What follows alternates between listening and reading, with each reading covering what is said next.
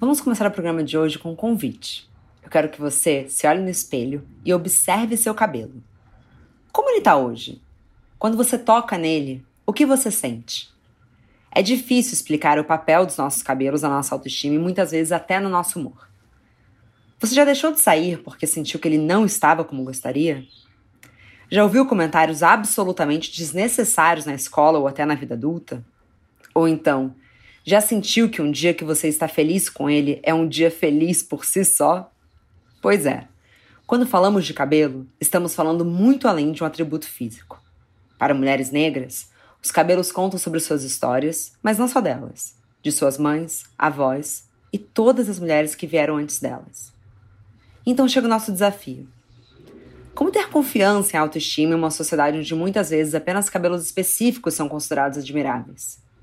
É isso que vamos tentar descobrir no programa de hoje. Bom dia, Óbvias! Eu sou Marcela Cerebelli, CEO e diretora criativa da Óbvias, e hoje recebo a cantora e colunista da Vogue Brasil, Stella Yeshua, para conversar sobre cabelo, resistência, questões político-culturais e construção da autoestima das mulheres negras no Brasil. Esse episódio foi possível graças ao apoio da Refinery 29 e de Dove, que, assim como nós, acreditam que padrões de beleza são apenas regras ultrapassadas, das quais todas nós precisamos nos libertar. Vamos começar?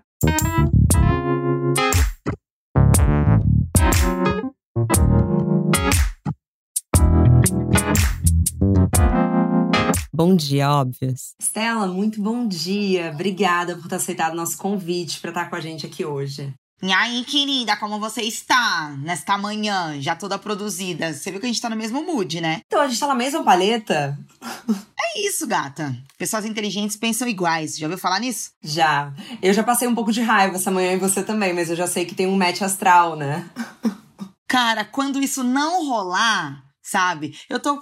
Você tá me vendo, né? As pessoas não estão nos vendo, não estão enxergando a nossa beleza imediatista. Nem parece que eu cheguei em casa às 5 da manhã de uma gravação, mas tá tudo certo. Tá bom, bom.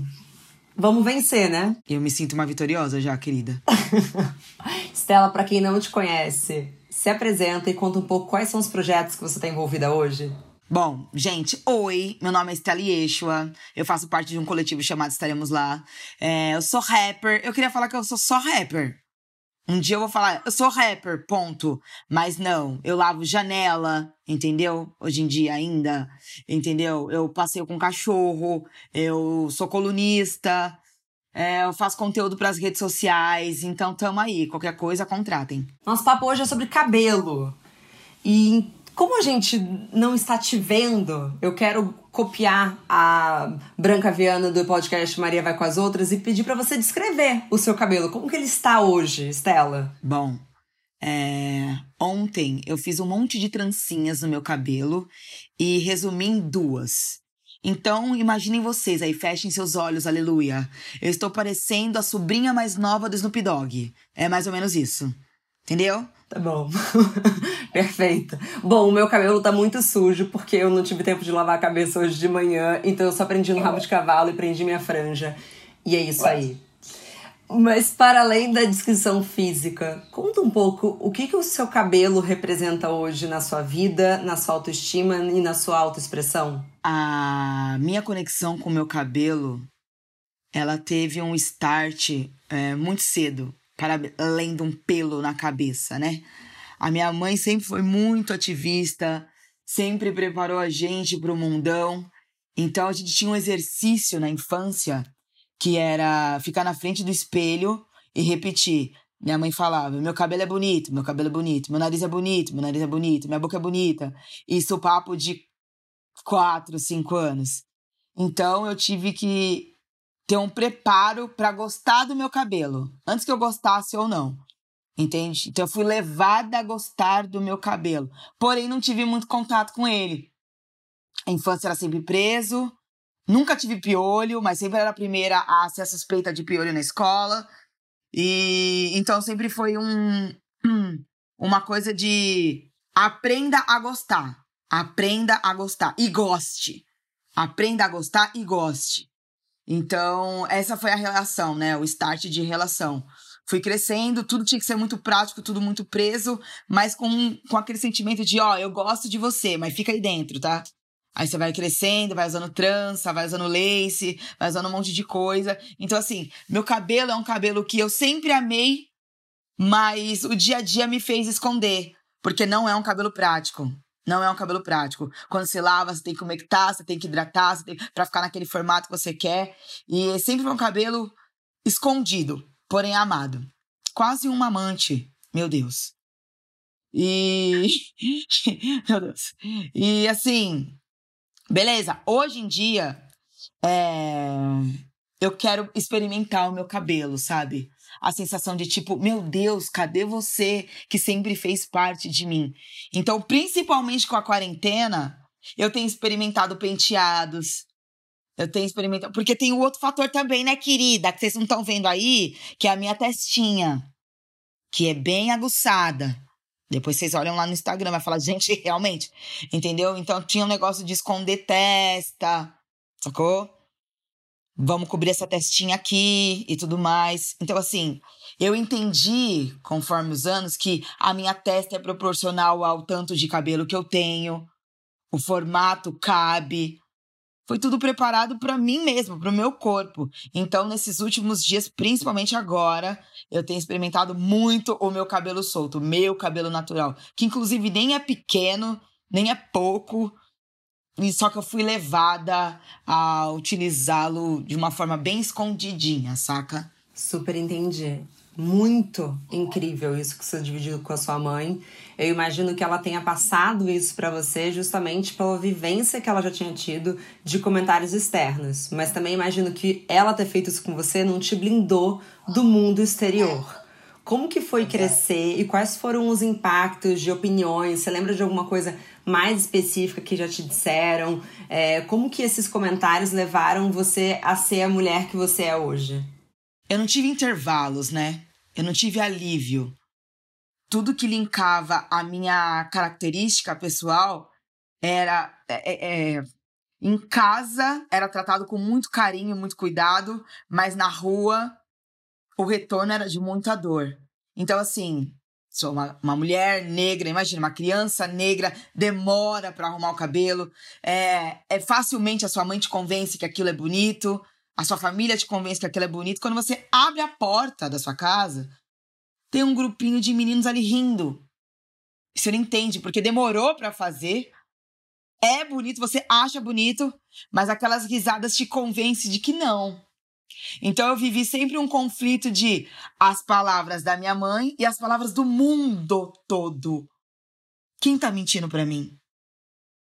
Se ela sozinha tá falando que é bonito e todo o resto dos amiguinhos estão falando que é feio, motivo de risada, é, bongô, saravá, chifre do boi, não sei o quê. Então são coisas que deixam você se questionando sobre quem tá mentindo para você. Só que teve um momento que nas trocas, né, nas trocas, tipo, muda de penteado, muda de cabelo, muda de roupa, muda não sei o quê, eu, eu fui entendendo que nada era o suficiente para enxergar em beleza. Nada era o suficiente. Tudo que eu fazia ainda era motivo para ser caçoado. Então eu falei, amor, é o seguinte. Eu vou, eu vou, eu vou levar essa onda aqui, pronto. Porque se eu for ficar nessa de agradar vocês, eu não tenho retorno nunca. E aí foi aonde eu, eu, eu comprei a onda da esquisita. Já que eu não ia sair como a bonita, eu não ia ser a Maria Joaquina nunca. Eu comprei muito fortemente a onda da garota esquisita. De, a minha mãe tinha um, uma paleta de sombra da Claude Berger, que ela ganhou numa promoção quando ela comprou a cama. Tinham milhares de sombras, assim, cores de sombra. Então a gente passava sombra no, na sobrancelha, sombra na mecha do cabelo e não sei o quê. Tomei o papel de esquisita e levo isso um pouco comigo até hoje. Leve isso comigo. Não tem beleza, tem estranheza aí disso, tem graça, tem pauta. Sabe? Hoje que o mundo está sendo obrigado a ter uma visão de que, ai, é bonito, Ai, você é uma negra bonita. Você não é uma mulher bonita, você é uma negra bonita. Então, levando a entender que, tipo, seu cabelo. O seu cabelo é algo que a gente entende que é diferente, mas nunca entra com uma palavra bonita. Bonita, bonita. saca? E aí eu, eu mesma é, coloquei em pauta, coloquei em prática os ensinamentos da minha mãe. Tipo, eles não vão gostar. Gato, eles não vão gostar. Lembra da história do espelho? Com cinco anos. Hoje você tem 15. Então, eles não vão gostar. Porque eu tenho 40 e eles ainda não gostam. Então, muito cedo eu tive esse estralo, assim. Tá, beleza, eu vou seguir entendendo que isso para mim é bonito, é, independente do aval da sociedade. É muito forte quando você fala de abraçar essa estranheza, ainda mais tão nova, porque é uma liberdade de entender não, já que eu não vou me encaixar nesse lugar, eu vou pelo menos conseguir me expressar. E eu vejo dos muitos cabelos que eu já tive usando que é uma maneira que deve ser de expressar como você está se sentindo, é, quem você é naquele momento, como que você se conecta com isso. O cabelo que você escolhe é a maneira como você quer se expressar para o mundo? Hoje em dia, sim. Hoje em dia, sim. É... Eu vejo que eu tenho, uma, eu tenho várias fases. A fase caguei, tipo, gente, Desculpa. Porque é o seguinte, irmãs. Com a lace mais cara vindo da mãe da Beyoncé, ou com esse cabelinho aqui de sobrinha do Snoop Dogg, estão me olhando do mesmo jeito. Não tem intervalo, estão me olhando do mesmo jeito, estão me olhando. O desdém vem do mesmo jeito, então é muito sobre mim, sabe? Tipo, é isso. Hoje estou me sentindo ótima de coque. Vamos aí. Papo de casamento. A noiva sou eu. É coque. Vamos ali. Não tem muito esse negócio de provar mais. Nem para mim, nem para as minhas amigas, porque cansa. Cansa. Vamos com o baby hair torto, é assim que eu sei fazer. Não existe mais a preocupação das mentorias e as aprovações. Meu Deus, ai, tá bagunçado aqui embaixo. Vamos. Não! Tô indo assim. Qualquer coisa eu não entro. Qualquer coisa eu não vou. Quantas vezes já deixei de ir lugar porque, ai, nossa, tem que arrumar o cabelo, acabou. Bota uma lace, faz um rabo, tamo indo. Ai, tá torto. Lancei a tendência, torto. Para mim vai ser isso aqui. Entende? Então a forma que eu quero me expressar, de fato, hoje em dia, eu me expresso. Sem preocupações, sem achar sobre o que vão achar, porque isso cansa e não tem retorno. Eu entendo completamente o que você está falando, mas eu imagino que esse lugar que você chegou hoje exija um excelente trabalho e você teve uma excelente base para isso.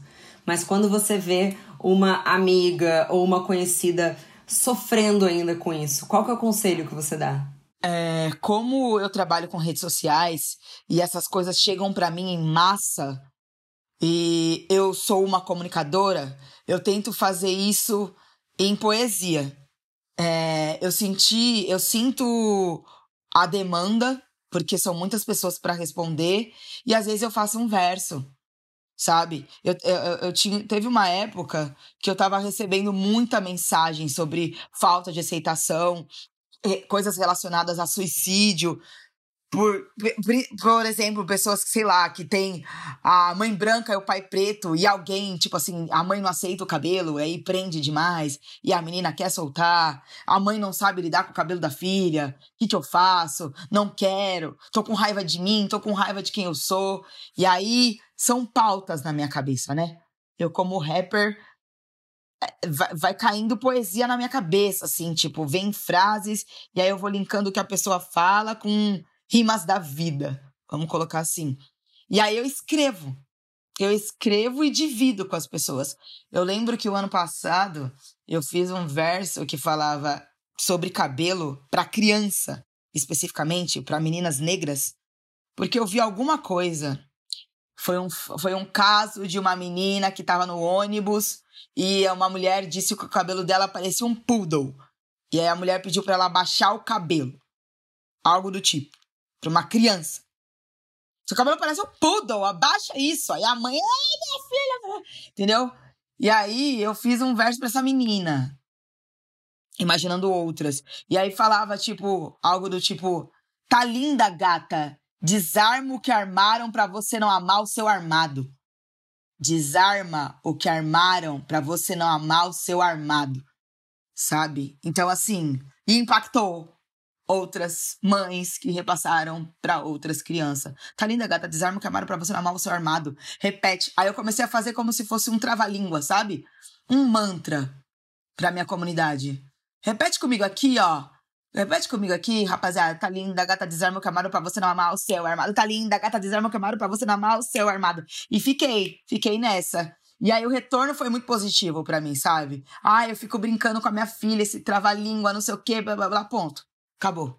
Para mim já valeu aí. Claro, que isso é arte, né? Quando você consegue transformar é, esse mundo, ou pelo menos esse microcosmo que te cerca, através de palavra, de expressão, isso é, isso é, isso é muito forte, ainda mais para essas meninas tão novas. Mas eu penso também que por mais que a gente ainda tenha uma longa jornada, essas meninas estão crescendo agora, elas têm uma certa sorte de ter referências como você, como MC Sofia e outras é, novas referências que chegaram. Porque talvez quando você estivesse crescendo, não tinha ninguém para te mandar esse bote salva-vidas. Como que você vê esse movimento das novas representações e em qual caminho dessa jornada você acha que a gente está? Eu vejo que é muito necessário. Eu imaginei com a chegada do YouTube que esse momento iria chegar, porque existe dentro de nós um buraco muito profundo, uma carência quilométrica que precisa ser observada e atendida. Então, com o nascimento da, do YouTube, eu, eu falei: isso vai dar bom. Isso vai dar alcance e as pessoas. E eu quero ser uma dessas pessoas.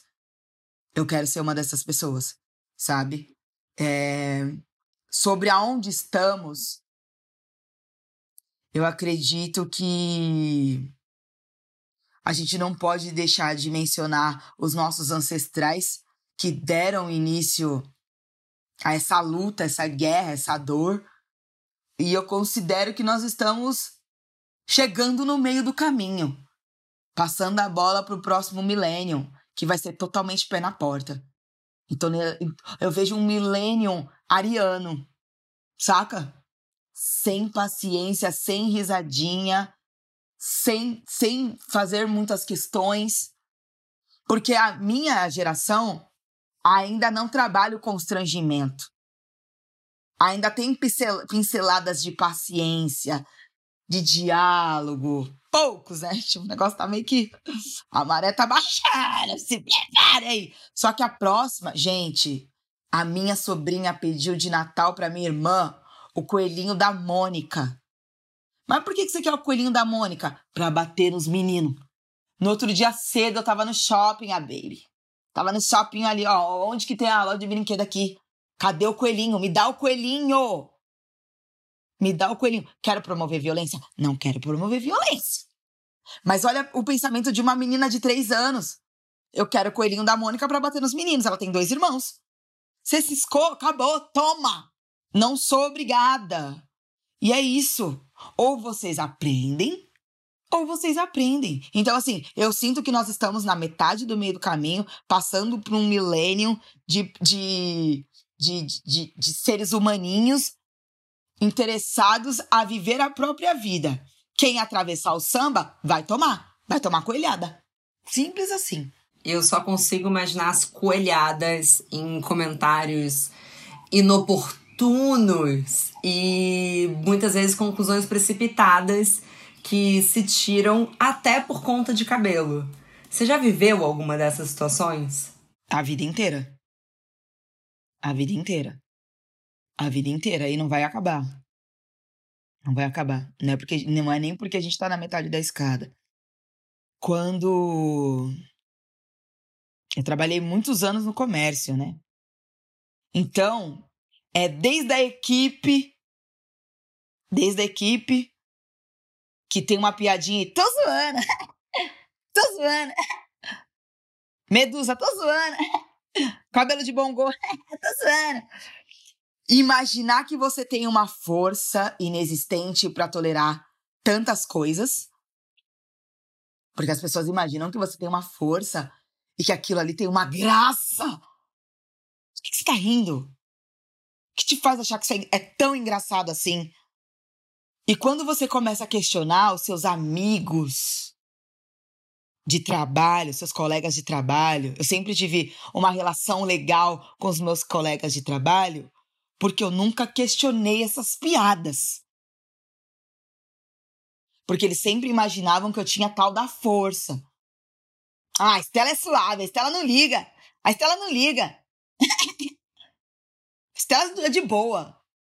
Não é que é de boa, eu não quero te constranger, irmão. Porque se eu for parar para falar o que eu quero falar, não vai dar certo. Só que é isso, a gente tenta do lado de cá manter uma relação estável enquanto o mundo inteiro tá caçoando da tua cara. Entende? Só que o conflito começou a bater em mim quando eu percebi que era só eu. Para, vai, a gente faz isso com todo mundo. Então por que com a Maria Joaquina ali você nunca fala nada? Ela faz luzes, ela muda pro ruivo, ela faz californiana e nunca é engraçado aquilo? Tem nada engraçado em californiana? Não tem nada engraçado em mudar do loiro pro ruivo? Mas tem engraçado de um dia tá de trance, outro de black e outro de lace? Como é que é isso aí? Eu sou seu alvo, amigão. Eu sou seu alvo, eu sou a indesejada. Ninguém aqui quer ficar comigo, baby. Isso remete várias coisas. Vocês não entendem? Feminista! Hum, agora eu tenho até nome. Agora eu tenho até nome. Engraçado. Deixa eu ir ali pro canto chorar. A gente já se fala. E as pessoas, quando entram nesse looping de achar que é só uma brincadeira e que brincadeira é essa, elas muito provavelmente não entendem que aquilo pode ter um impacto a longo prazo imenso na vida de uma mulher, de uma menina, seja quem for. E a gente viu aí uma quantidade imensa de mulheres fazendo transição capilar, com certeza se libertando de muitos demônios que foram criados na cabeça delas ao longo desses anos. E eu queria saber de você, Estela, quais que são os comentários que você mais ouviu, quais são os comentários mais incômodos e que você acha que as pessoas fazem com muitas aspas de brincadeira. Assim, eu sempre fui linkada a questões de religião de matriz africana, né? Neguinha Saravá, Bongô também, né? Tipo, ai, Exu, sei o quê. Então, assim, eu nem sabia o que era Exu, gente. Eu nem sabia o que era Exu. Ah, Exu! Eu sou cristã, protestante. Então, assim, se já estão. Você recebe o timbre da voz te chamando de Exu num formato que te traz dor, como é que eu vou gostar de Exu, gente? Como é que eu vou gostar de Exu? Eu nem sei o que, que é, mas já sei que eu não gosto. E por que, que eu não gosto? Porque parece comigo. Olha o conflito. Eu gosto de mim. Mas você me chama de uma coisa que eu não conheço, que me faz não gostar de mim e da coisa. Imagina para uma criança.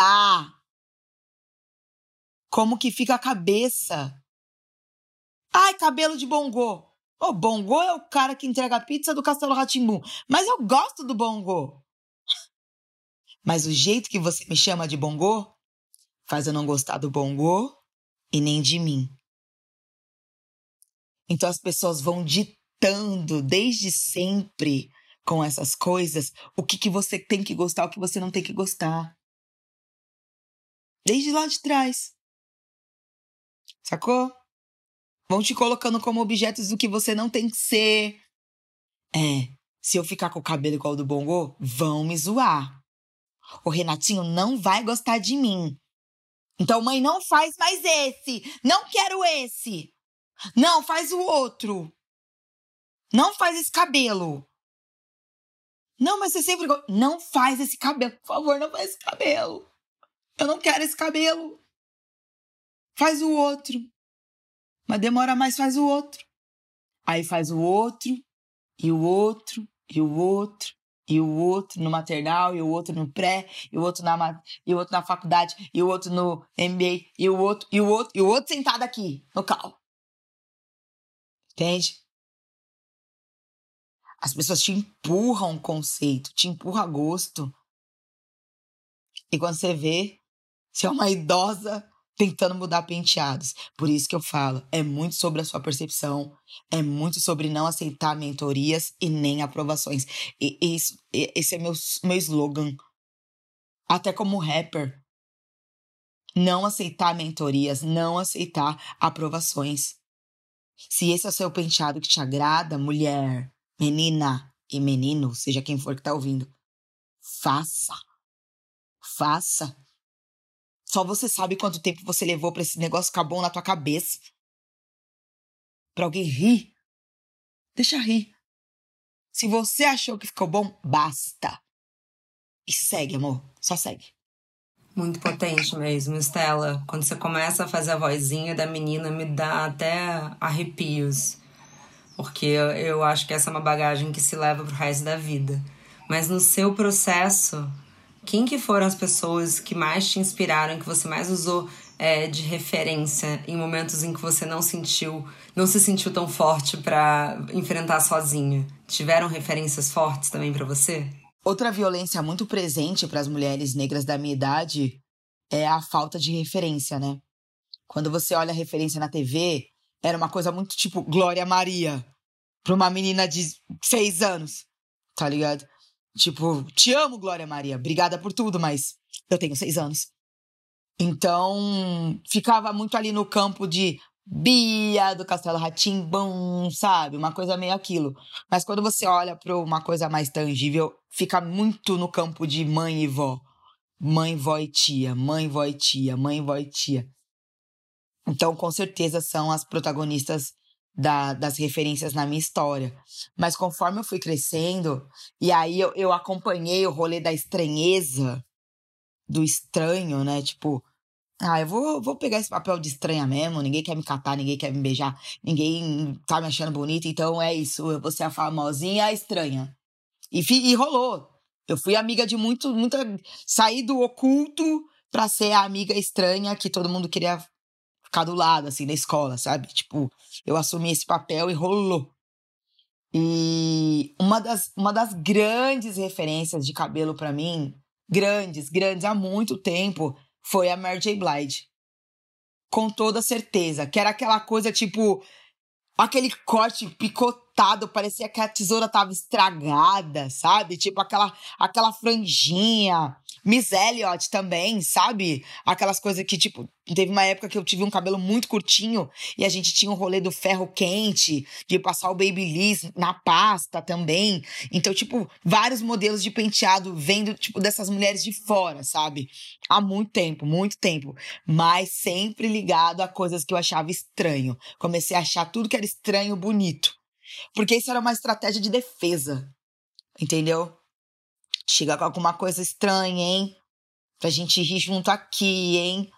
Esse é seu release, você estranha. Sacou? Então, essa, essas mulheres, assim, é, né? As, as mulheres da minha família, com toda certeza, foi o primeiro ponto, porque eram as referências próximas, era o que eu tinha para olhar. E a número um, assim, de, de, coisas que eu tinha pouco acesso, com toda certeza, Mary J. Blige foi a rainha e até hoje é, assim, de várias coisas, assim, na minha vida, sabe? Várias. E, Estela, pra gente finalizar esse papo, que eu tenho certeza que vai ser muito importante, muito potente para muitas mulheres e meninas que escutam o programa. Você tem algo a dizer para alguma delas que podem estar tá vivendo agora uma batalha para aceitar o cabelo, para estar tá em paz com o seu cabelo e que veem que os efeitos dessa sociedade já estão atingindo a autoestima delas? Seres humaninhos, repensem. Repensem sobre vocês. Repensem, porque se vocês estão aqui ainda, é porque ainda dá tempo. É porque existe uma utilidade da sua pessoa na Terra. A Terra anseia por você a terra, a natureza, o ar, a superfície anseia por você. Você é uma pessoa importante aqui. Então repense. A sua carcaça é só um pedaço de você. É só um pedaço, é só uma pequena parcela de quem você é. Tudo que você sente aí dentro, dentro de você, é o que realmente é mais valioso. Então repense. Repense sobre como te olham, porque o que importa de verdade é o que está dentro do teu olho. É o que está dentro do seu olho. Quando você olha para você e sente dor, isso não é sinal do que você sente. Isso é um sinal do que colocaram dentro do seu sentimento. Portanto, repensem. Repense, olhe para você e faça exercício que a minha mãe foi muito sábia de fazer comigo. Não é possível que não tenha nada em você que você não ache bonito. Não é possível que não tenha nada em você que você encontre e ache desprezo, ache. Não tem, não tem. Então repensem. O seu cabelo é bonito. Repete aí comigo, queridos. O seu cabelo é bonito. Fala. O seu cabelo é bonito. Meu cabelo é bonito. Meu nariz é bonito. Meu nariz é bonito. É para falar, gente. Para de fazer eu gastar meu 3G aqui. O meu nariz é bonito. A minha boca é bonita. A minha boca é bonita. O seu penteado que você está agora, ainda que você acabou de acordar, aleluia, é bonito. Sabe por quê? Porque é simplesmente você. Aceita esse cabelo. Aceita esse penteado. Aceita essa texturização. E vai viver sem mentorias e sem aprovações. Stella, você é uma mulher foda. Obrigada. Eu só tenho a agradecer a vocês pela oportunidade. Estou muito feliz por estar aqui e espero que a gente possa fazer muito mais coisas juntas. De verdade, sou fã de vocês.